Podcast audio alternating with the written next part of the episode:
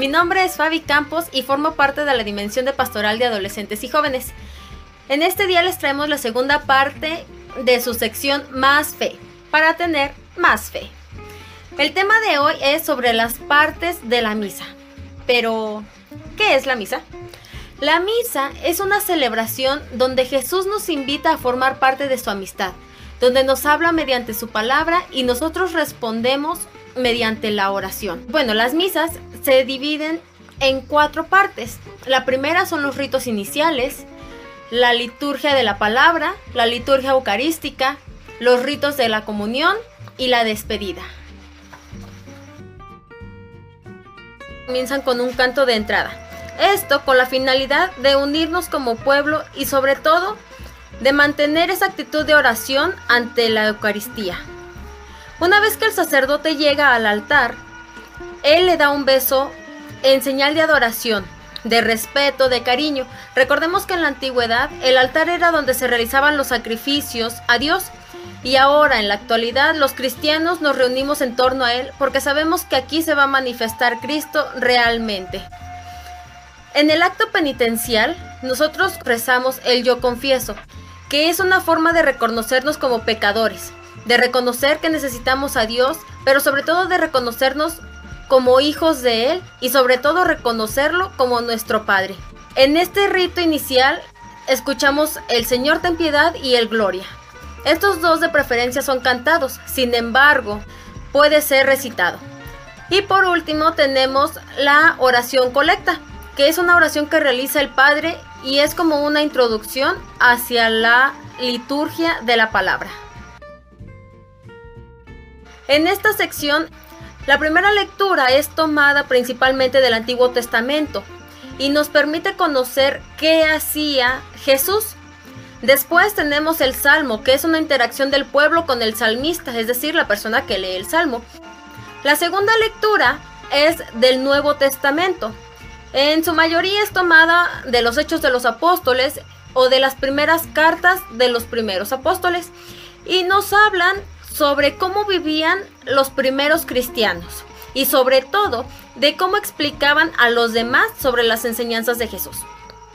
Después de esto tenemos el aleluya, o en tiempos de cuaresma se sustituye por el honor y gloria a ti. El evangelio es tomado de alguno de los cuatro evangelistas, puede ser San Mateo, San Marcos, San Lucas o San Juan. Este evangelio cabe mencionar que es solamente leído por el sacerdote o por un diácono. Eh, después del evangelio, el padre da una humilía, es decir, una breve explicación sobre las lecturas y que nos ayudan a comprender un poco más el mensaje que Dios nos quiere transmitir. Después de esto tenemos una profesión de fe, que es cuando nosotros rezamos nuestro credo. Puede ser el credo de los apóstoles o el credo niceno-constantinopolitano. Sí, con esa palabra tan grandota. Y después es la plegaria universal, que es donde nos unimos como pueblo para pedir por nuestro Papa, por los obispos, los sacerdotes, la iglesia en general, por el Estado y por las necesidades de nuestra sociedad. La Eucarística nos representa una de las partes más solemnes de nuestra celebración, pues es aquí donde se presenta el vino y el pan, y donde mediante la oración de las ofrendas se bendicen. También en esta parte nos unimos junto con el coro de los ángeles para alabar a nuestro Señor mediante el canto del santo.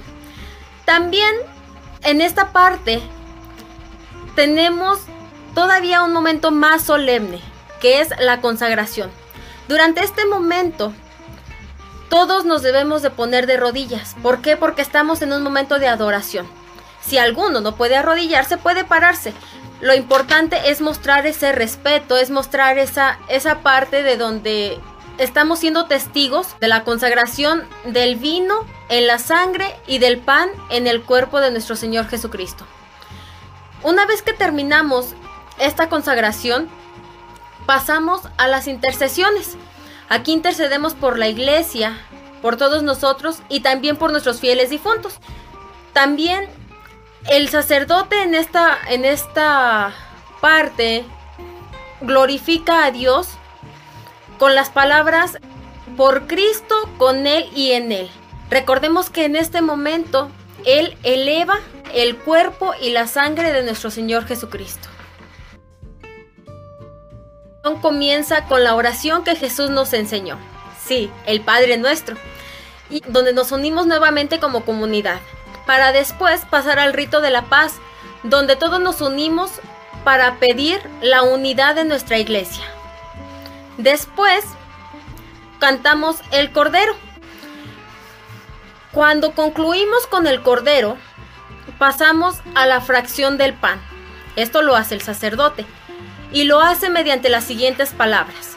Este es el Cordero de Dios que quita el pecado del mundo. Y nos dice, dichosos los invitados a la cena del Señor. Como llega el momento en el que el sacerdote y los fieles que se han preparado para recibir al Señor pueden acercarse a recibir el cuerpo y la sangre de nuestro Señor Jesucristo. Una vez que este momento ha concluido, llega la despedida. Y el sacerdote nos, nos invita a alabar a Dios con nuestras vidas y después de esto nos da una bendición. Hemos concluido con esta sección Más fe para tener más fe. Y recuerda, si tienes dudas, no dudes. Haznoslas saber en los comentarios y nosotros con mucho gusto te atenderemos. La próxima y no olvides dar like y compartir. Adiós.